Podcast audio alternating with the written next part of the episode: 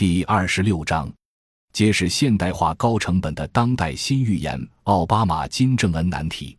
我近年来有一个说法，叫“奥巴马金正恩难题”，是说现代化制度的高成本存在于任何意识形态或政治形态之中，无论是资本主义还是社会主义，都毫无例外。一，无论意识形态或政治上如何对立，他们都遭遇到上去了就下不来的困境。这就是现代化的制度代价。现在，越是经济结构高度现代化的国家，贫富差别也越严重。经济现代化和政治现代化都不解决贫富两极分化。以美国为例，它现在的制造业只有百分之十一左右，农业只有百分之二左右，金融为中心的服务业占百分之八十五以上。虽然美国拥有全球最高度现代化的经济结构。可是美国的贫富差别却很大，基尼系数高于我们。特别是金融危机爆发、虚拟经济泡沫破裂的时候，美国在最近四年，贫困人口从原来的百分之九左右上升到百分之二十，于是有了代表百分之九十九占领华尔街等运动。这些运动代表的就是大量失业和贫困人群的呼声，因为美国大量增发货币来救市。扩张出来的信用涌进了金融资本领域，因为它的经济结构中百分之八十五是以金融为中心的服务业，所以创造出的新增信用只能进这个百分之八十五的领域，而这个行业吸纳就业极少，大多数人不会在金融领域中去玩吹泡泡游戏。尽管奥巴马主观上希望改变，但客观上他却不能把新增的信用创造出的货币信用、债务信用等。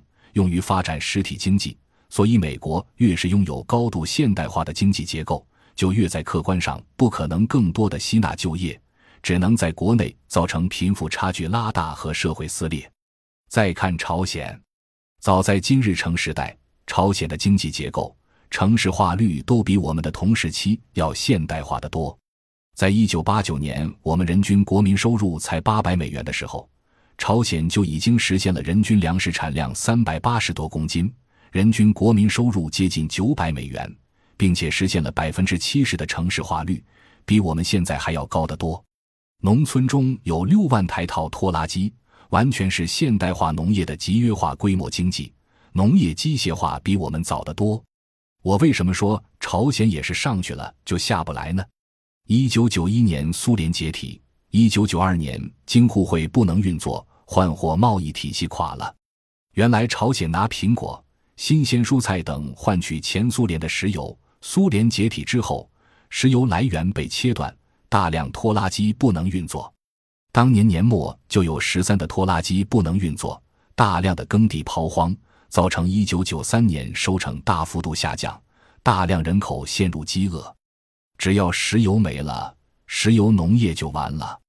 有人主张朝鲜学中国搞家庭承包，我表示反对，因为我去朝鲜做过农业政策顾问，在调查中发现这个建议不可取。中国大包干的时候是百分之八十农民，百分之二十城里人，八个农民养活两个城里人。那个时候我们没机械化，靠手工劳作就养活了。国家只要提高粮价，农民就少吃一口，多收几斗。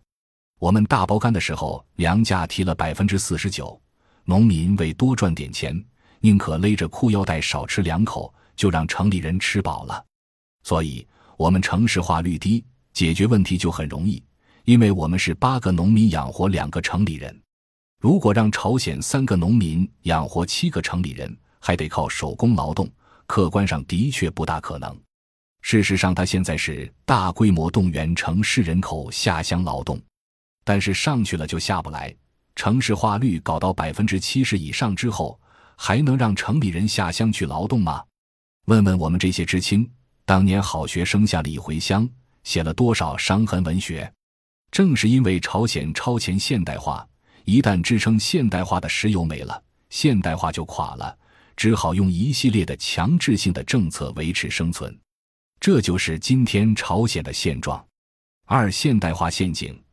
城市资本与风险等量集中，导致周期性爆发危机，把代价转给乡村。现代化是高成本的制度演变过程，需要集中资本，但资本集中与风险是同步等量的，几乎没有任何理论关注制度成本。城市化实质上是个集中资本的过程，但也是风险与资本同步集中的过程。在中国的城乡二元结构体制下，城市周期性爆发危机，把代价转给乡村。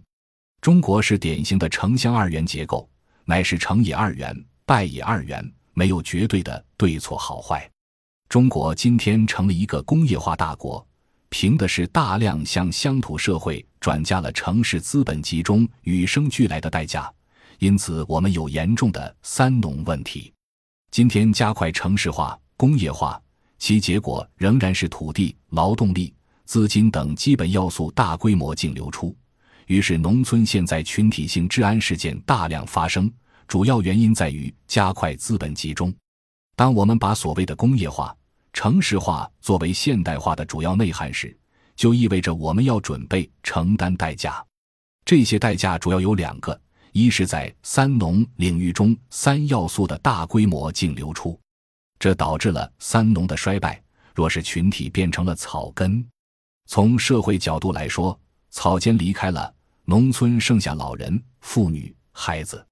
劳动力资本存量最高的部分贡献他的劳动剩余给城市资本了，城市人占有了农业和劳动者剩余之后，给草根回报了吗？中国真正的最大的不公平就在这里。二是只要在城市过度集中资本，就会过度集中风险。我们做了一个经验的归纳，发现只要经济危机软着陆成功，那一定是城市资本把代价转移到乡村去了。凡是硬着陆，那一定是这代价转移不出去，于是硬着陆就砸出了改革。无论改革还是调整，都不过是危机硬着陆在城市资本的结果。资本不论国有还是私有，都是人类制造又反过来异化人类自身的异化物。政府也是人类制造的另一个异化物。在一般情况下，政府只不过是服务于资本，但在特殊情况下。会出现政府和资本直接结合，资本内化于政府，于是就政府公司化。虽然节省了政府与资本之间的交易费用，但是强大了政府权力和资本权力共生的同时，对资源做资本化占有的能力大为增强。而资源在民生之中，只有内化于政府的资本，才能最顺畅地推进资源转化成资本的过程，并甩掉制度成本。感谢您的收听，本集已经播讲完毕。喜欢请订阅专辑，关注主播主页，更多精彩内容等着你。